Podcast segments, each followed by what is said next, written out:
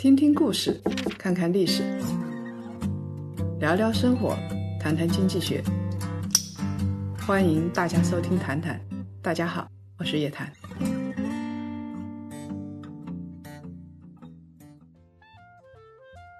各位檀香，欢迎回来。那上半部分呢，我们聊到了这个口罩工艺的龙喷布。那现在我们国内生产的这个龙喷布到底到什么程度了？叶老师，快来跟我们说一说。就在两月份的时候啊，当时这个我看了《中国纺织报》，三月二十六号呢，他们是紧急赶工，因为他们在两月份接到了一个命令，这个就是死命令，就是你要生产。八条熔喷布的生产线，必须完成，从零到从零到八，因为它是中石化系统的，中石化领命的，它有一个总的任务盘子的，嗯，所以它必须得这么干。这是一家。后来呢，到了三月份的时候，他又领命，再增加四条熔喷布的生产线，那他就拼命的去做。然后还有一家是在这个四川的，叫斯利雅这些企业啊，它已经生产出熔喷布了。那这种企业的话也是国企，关键时刻顶上来了吧？这个执行力很强，所以它是多少呢？啊，三月十号的时候，因为他们母公司是中石化，啊，然后中石化就说前期他们紧急上马了，全国是十条熔喷布的生产线，嗯产能呢是一天十八吨，一天就有十八吨，十八吨是个什么概念啊？可以生产多少口罩？来。一吨如果是普通口罩的话，一吨这个熔喷布大概能生产九十万到一百万只，十八吨的话就一千八百万左右了。N 九五除以三，大概就是一百比三十这样的一个比例。对，如果你是生产 N 九五，生产三十万只口罩，所以呢，我们仪真化纤啊，大概估算了一下，全年它如果全部上马，会有多少吨呢？四千吨。对，这个量挺大的。对的，四千吨熔喷布，然后全国一年的产量是几万吨，这个大概是啊，我们估算了一下，生产一百亿只口罩一点问题也没有，所以说明中国的原材料这一块的供给的能力实在是太牛了。嗯，中中国真的是全球的原材料的生产基地，化工大规模投资的现在就是中国。嗯，啊，熔喷不说上就上，但是有一点啊。就是这个是中国的优势，中国的基础行业的生产力极为彪悍，这绝对优势。第二是执行力优势，说让你生产，你敢不生产？你必须要生产，没有二话的，一定要生产。但是我是主张啊，到了疫情后半段，大家就不要再去扩大熔喷布生产，因为我已经想象到了今年下半年 到底怎么办。它熔喷布的价格，我相信今年下半年肯定会一落千丈，到时候怎么办？这些玩意儿，所以呢，我们刚才在开玩笑说，口罩是生产不了了，不需要那么多了，那怎么办呢？大家生产化纤衣服、化纤裤子啊。所以呢，我让大家不要去买相关的股票，也不要去囤化纤的衣服和裤子，因为从原材料来看，一定会下降，它的价格一定会下降。大家看，投资就是这样，它是一条生产链条，也是一条投资链条，啊，这个是非常明确的。那么我们再来说说啊，其实我们搞不定的地方就在于进口的核心设备，其他我们全能搞定啊。我们这个仪真化纤啊，是二月二十五号领命之后加班加点成立小组，派出专业的作战小分队到八十几个国内相关的企业去，那就是点对点的对接。有关部门就来控制，嗯嗯，那就半军事化的，这个是点对点的对接，啊，实在是太牛了。然后到三月十六号下午一点十五分，哇，就是这么精确啊！这个东西呢，他说仪征化纤的有警车护航，一辆警车护航，然后是仪征化纤物资采购中心一辆公务车带领，然后是熔喷布生产线的某一设备钢平台的货车。然后从仪征这边的高速入口向仪征化纤去，它是一个象征。那么我们中国呢就是这样子，就是我们不是说有很多企业生产的嘛，只要进口设备这一块能够过关，嗯，然后呢，我们这个产能上升还是很厉害的。那么也给我们说一说，就是为什么啊？比亚迪能够生产？嗯为什么格格力力能够生产啊？啊，为什么富士康能够生产嗯，而其他企业不生产呢？这几个企业有一个共性。刚才咱们聊到这个口罩的限制环节啊，其实还有一个环节叫无尘车间。洁净室啊，这个洁净室有三个行业，有一个是制药跟那个食品行业，另外是这个电子行业，嗯还有就是半导体。电子制造这个行业，像那个比亚迪，它做这个手机代工，他们有这个，富士康也有。嗯这个 OPPO 呢 OPPO 它自己有自己的手机工厂，所以呢，它也有。格力为啥呢？格力之前不是做过手机吗？它也有厂啊，哎，现在用上了。那么现在揭晓一下答案啊。刚才说这个哪两个国家这个做的最好？嗯，大家一顿猜，现在揭晓答案。第一，日本啊，嗯日本呢，这个喷丝板啊，已经有百年以上的历史。喷丝板它其实最早是用在纺织里边的，就喷丝那玩意儿。嗯然后呢，还有德国，还是这两个国家，哎，这两个国家就是日本跟德国的制造企业的工艺精细度，那是毫无疑问，绝对第一流的。那这一次看了，我们觉得口罩生产啊跟他们没啥关系，日本能生产多少？我们在新闻上看到老是日本向我们求助，我们向日本捐赠了这么 多少？五十万只，对不对？啊？然后我们向欧洲捐赠了多少？当然了，这是好事儿，我觉得确实在这种时候应该有公益之心，但有一点一定要想到，我们生产口罩的那个核心的设备啊，嗯是人家那儿来的。嗯 那么我们说了半天这个高科技的东西，说这些高科技有多好，那中国的核心能力呢，就在于原材料的基础好，对不对？嗯生产量大。那还有没有中国在高科技上有没有一点什么特色呢？在口罩产业链方面，首先就是大家会发现，就是东方不亮西方亮，就你手机做的不太好，有可能到时候就可以生产口罩。这个因为它的机械设备啊、洁净程度啊，嗯这个都是有要求的啊。嗯这个是一个，另外一个就是中国啊，在小规模的创新，除了执行力、生产力，在小规模的创新方面是有优势的。嗯，最典型的就体现在我们的随身码。你比如说到上海，你一定要扫一码健康码，嗯那个大数据，对不对？嗯那这个东西呢是一个创新。那中国有了创新之后，使用频率是最高的。嗯你像复工复产，对，所有地方都使用。对这个东西确实是很牛，对吧？然后还有一个呢，就是中国的特色。你说口罩生产中国版的 N95 生产得出来吗？生产得出来。我刚才已经说了，大家不要以为我们生产不出来，生产出来。从 PP 原材料，然后到后端这些，你要说生产一个模头，就是那种喷丝板，中国能生产出来吗？能，也能。对，大不了就孔大一点嘛，啊 对不对？哎，稍稍微纤维粗一点，嗯这确实是嗯。但是呢，它有一个好处，好处是什么呢？中国的好处就是嗯便宜，性价比高，这就使得你可以做一件事情。你如果是国外的，一天换一次，咱们国产的你可以三四个小时换一次，啊确实便宜嘛，对不对啊？嗯贴合脸型呢，我这儿还要做给国产品做一个广告啊。那中国制造业呢，还有一个优势，你比如说像我们有硅胶口罩，生产奶嘴这些用的，它特别贴合脸型。因为你说贴合脸型嘛，我就想起来，像东莞那些地方都有生产。你看到白的或者蓝的，其实不是这样的无纺布的，它其实是硅胶口罩。那硅胶口罩呢？它现在像东莞那些厂家啊，我们的小创新是特别多。我们说实话是工艺不精致，核心技术没有。嗯小创新我们是特别多。硅胶口罩你戴上去之后，它中间啊这个滤芯是可以换的，哦就是你换一个垫片，然后你这口罩又可以戴了。嗯你只要洗一洗，用肥皂洗一洗，你又可以戴了。啊，这种小创新中国是很多的。然后呢，每次啊，我就觉得我不知道是好还是坏。每一次这样的时候，我们的科研机构就出来说话了，说我们研发出了什么什么什么啊，我们研发出了什么什么什么，是不是大家听到挺多啊？嗯你也不知道真假，反正疫情过后你也无法证实，对对不对？嗯国际上其实同样也是如此。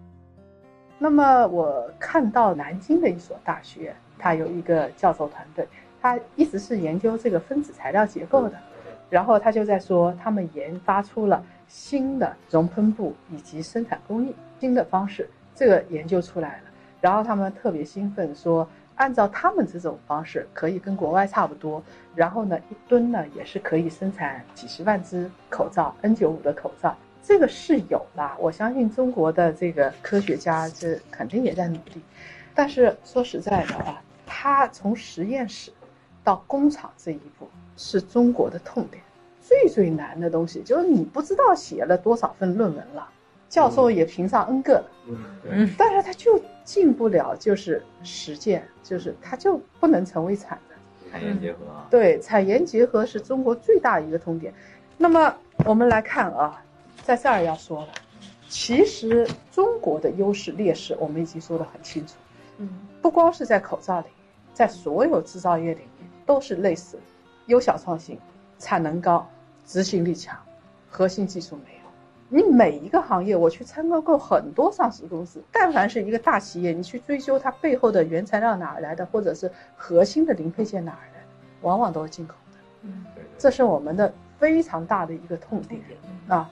那么美国的 N95 口罩呢，3M 口罩呢，它有强项也有弱项。就弱项就是他们的成本确实上升，因为现在运行期是暂时阶段，所以他们可以三班倒，啊，增加产量。那你回到正常时期了，这么高的成本，你说让美国人制造业回流再去生产口罩，太贵了，这个东西是不现实的。那么我们再来看啊，这个三 M 可以大规模的生产口罩啊，它还是有自己的优势的。它的优势在什么地方呢？它主要是有三个原因。第一个原因呢是全球的这个原材料比较多，那他们呢可以做进口。第二个呢是 Sam 这家公司，它是一个百年老店，在全球很多的这个地方都有这个呃全球布局，可以互相来做支撑。就是我们这么说啊，你比如说 Sam 做口罩，假设说它欠缺原材料，事实上也不缺，因为全球的这个化工产品的原材料是不太缺的。那么它向中国买，中国现在有这么多的生产产能、生产链条，你说不卖给他吗？好像也不现实。嗯。这个肯定就是他拿到这个基础的这个原材料，应该是不是太大的问题。嗯，还有一个啊，就是美国，说实话也比较霸道。那美国说，我问你那个日本要喷丝板，你敢不给吗？我要问你德国买喷子板，我问你买魔头，嗯，啊，我问你买风机，你不卖给我，那我的军舰就在那儿。对吧？这个是很现实的，这个是一个。还有呢，它确实是在全球布局的。我们别忘了，它这个在二月初的时候说三千五百万只，这是在美国国内，而它在全球是有布局的。你要知道，计算中国的 N 九五口罩的时候，是把三 M 的也计算在内，是吧？你说生产多少只啊？就是像这个三 M 这家公司的话，就是它在全球布局，它在中国也有布局。那么它的这个呃什么十一亿只啊，二十二亿只啊，都是把它全球的产能计算在里头。而中国在计算本土的产能的时候，把所有的本土啊、那个外资啊那些企业的生产的产能也都计算在里。所以全球计算产能的时候啊，一定是重叠的，多计算了不少。然后呢，我们。再来说一个啊，就是美国人的动员能力到底怎么样？美国人这个动员能力，我觉得就是蛮强。不见棺材不落泪，他们到了紧急时候自己也着急啊。对，我刚才说了，战争时刻、疫情时刻，他们的动员能力特别强。你看啊，就是一月底的时候，3M 的 CEO 说，我们啊启动了七天二十四小时全产能生产。他当时已经三班倒了，一月底的时候保证。口罩供应，而且他们动员能力是遍及全球。就像中国，如果是国际企业，那我也可以遍及中国所有的这个投资的企业，对吧？嗯，他们不管是拉美、中国这些，全部都在加班加点，这一块动员能力很强的。而且它在美国这边的这个产能扩张的也很厉害的。他们不光做口罩，什么洗手液啊、防护服啊这些东西，全都在加班加点。跟我们这儿是一样的。不要以为这个咱们这个中国是特例，其实国际上都如此。大家看到最近这个美国的检测出的病例增加了，对不对？对，其实挺恐慌的，而且是远超过我们当初预估的数字在增加。他们火烧到身上了，他们的反应是很强烈，而且反应是挺兴奋。对，这就是美国那边特色啊。那我们来看啊，我们一直在说，看了这个三 M 的这个制造业的案例之后，我就在想一个问题：大家有没有发现三 M 的他们制造业特色在哪里？第一，暂时的动员能力没有丧失；然后第二个，高科技这一块还是有的，他们的核心技术或者是掌握全球的其他国家的核心技术，就他把控住。然后呢，第三个呢，他们的品牌能力是挺强。你说三 M 它的大部分口罩在国外生产，但是这个品牌存在。如果实在不行了，他们再来一个金融危机，再来个金融战，这是叠加在一起。而我们今天这个提出的问题，从口罩这个高科技，从产业链来看，你要说这个高科技就是制造业，它已经彻底空心化了，这个结论大概不成立。核心技术，美国有有的核心技术不在美国，已经全球布局了。嗯但是美国通过军事的政治的方式，就掌控了这些国家的命门，所以这些相当于掌控在他手上。就拿光刻机来说的话，你说它是荷兰企业，但是它很显然它就是替美国，就是一家美国企业。这个其实是经济之外的军事、政治、外交、金融手段，嗯。对，在做的这个事情。那说到这儿了，口罩这个事情，其实大家应该已经听清楚，嗯，它绝对不是我们想象中的两个纺织女工在那儿踩缝纫机，啊，这就在那儿踩缝纫机就生产出这个口罩，它是一个全球的产业链，全球的链条，而且从高科技到制造业，全都裹挟在一起，包含在一起做的这么一个产业链。中国的口罩产业链相对来说比较成熟，执行力比较强，但是中国的产业链上最痛的痛点到现在为止还没有解决，需要我们努力加以解决的核心技术和精细化工艺这一块，我们现在还是没有解决。那么我们来比较一下啊，中国跟美国制造业啊，我们可以说现在从口罩产业链上来说，很明显，全球两个制造业大国，一个是中国，一个是美国。那么这两个制造业大国，他们各自的绝招到底是什么？这跟我们的其实投资啊这些密切相关。你说你让我去投有的原材料企业，我现在来看，从它产能来看，我不一定会投。但是你在生产这个喷丝板或者磨头，在中国是领先的企业，我有可能回头，因为它有进口替代的作用。你只要稍微好一点，它就能够占据百分之五十甚至更高的产能。这一块就是你要投资的逻辑，你绝对不是去投资今天去生产口罩的企业，对不对？你要投的是口罩里边的核心零配件，它还能用到别的行业去的，喷丝板、膜头，就就是这样，一定是这种逻辑，卖产值的逻辑。嗯。那么中国跟美国它的优势在哪里？在接下来会怎么迭代？我们来看一看啊，中国是什么呢？刚才我们说到的中国的这个优势嘛，比如说像我们中国的这个便宜，因为我们的这个人力成本比较低，那一个是便宜，另外一个呢就是我们效率高、快，嗯，还有一个就是我们的这个政策动员的这个力量还是很集中力量对。嗯嗯，就是中国基本上是强大的执行力，再加上游击战。对，我可以说啊，阵地战加游击战。所谓阵地战，就是从上到下一以贯之的一统到底的执行力，嗯这是阵地战。嗯第二个是游击战，游击战是什么？人民战争的汪洋大海。我一个厂，我只要是适合这个的，下个月我就可能转产。对，嗯，变成一个生产线。这个是国际上任何一个那个都没有的啊，就很少的。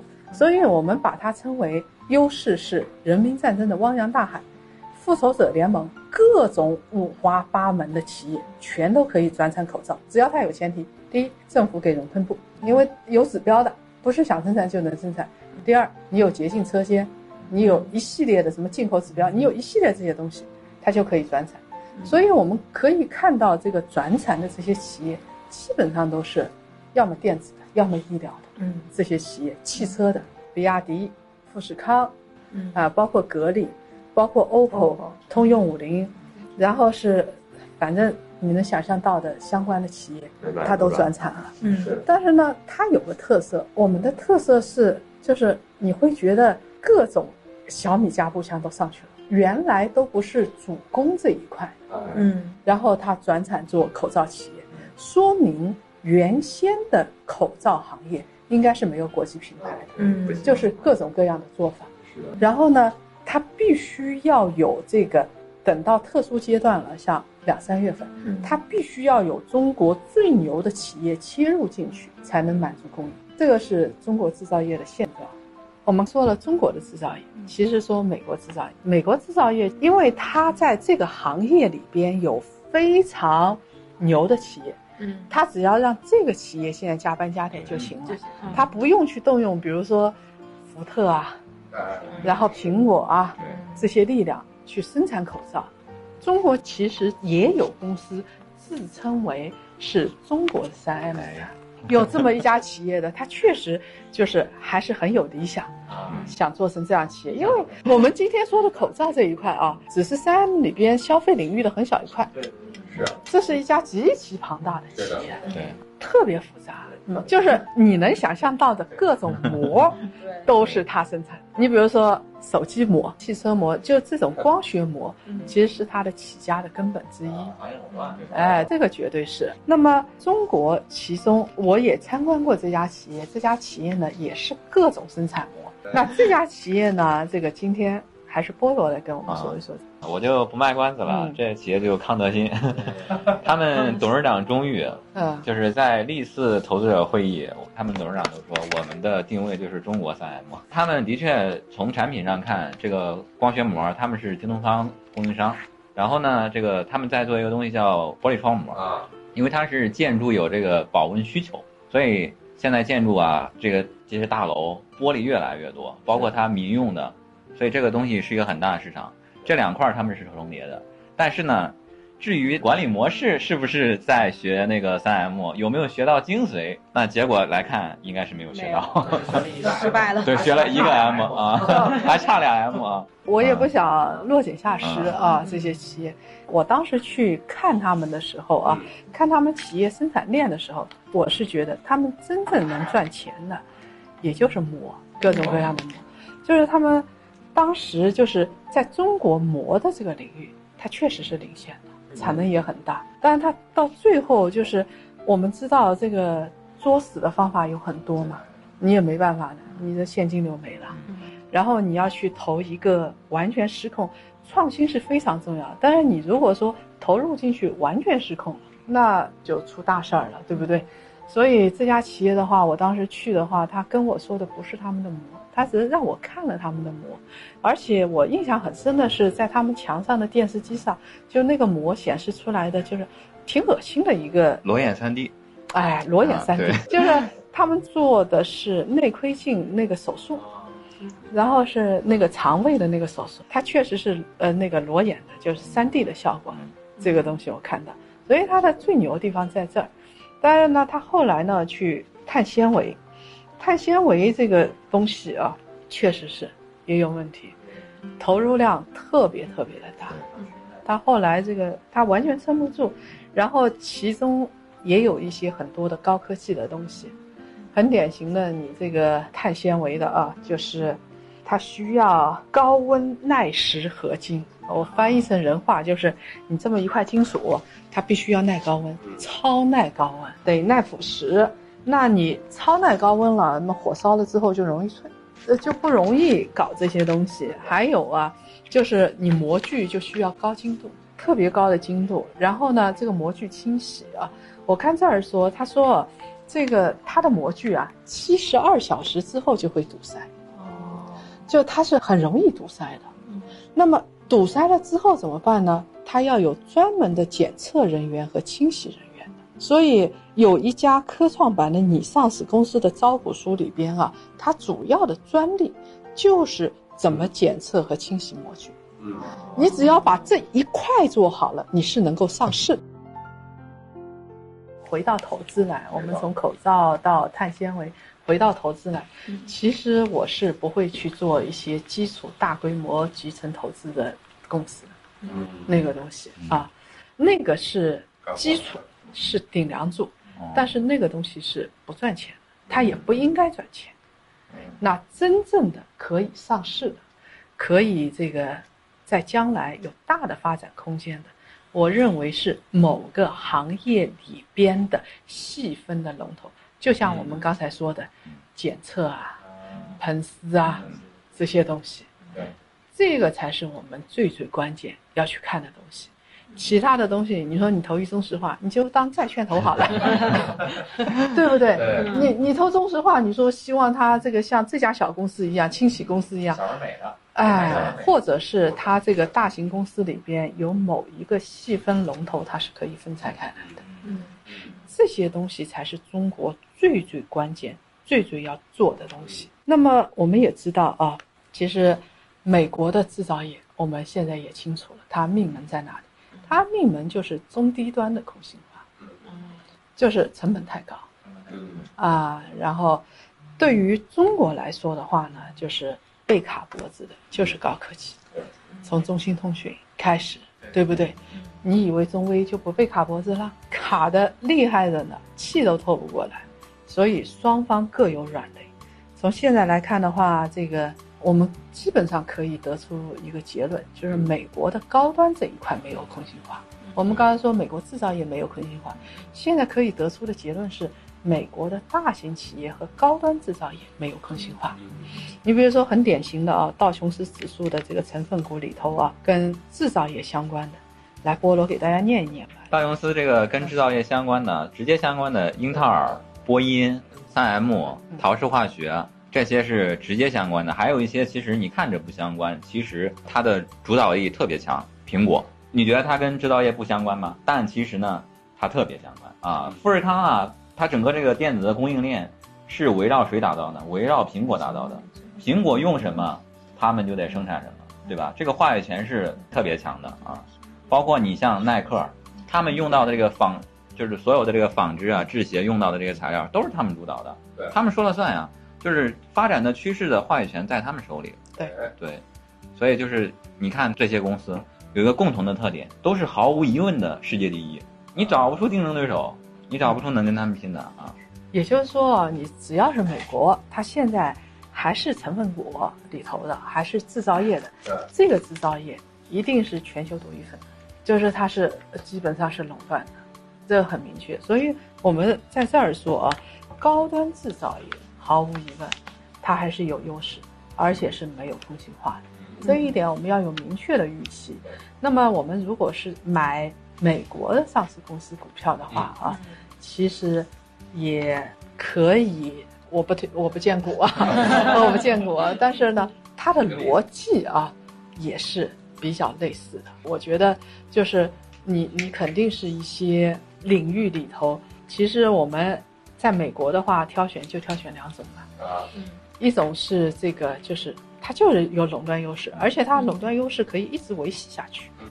品牌优势跟垄断优势最典型的就可口可乐。对你说它有什么优势？它制造业一点糖浆，再加上一个那个东西，对吧？它有什么优势？但是它的这个垄断溢价就可以维持下去。嗯然后再接下来的话，就是创新类的里头的，创新类里头像苹果的早期，这些早期的那些企业，对吧？特斯拉，特斯拉的话，今年大家都很关注啊，涨涨跌跌的，啊对不对？跌了一百块钱，对吧？重仓了特斯拉，重仓了拼多多，那这些企业能不能说给我们带来收益？比如说新能源股在大幅下跌的时候，你到底应该怎么样看这样的企业？我们呢留在下个月，到时候咱们谈谈直播再说。今天全都说完了，一览无余没劲嘛，对不对？啊，那本期谈谈的时间到这里就结束了。在这一期节目里面，我们跟大家聊了中国和美国制造业的这个区别，我们给的结论也非常的明确。那听了今天这一期的谈谈，中国制造业怎么样？美国制造业到底怎么样？您心里有答案了吗？我们下一期再见。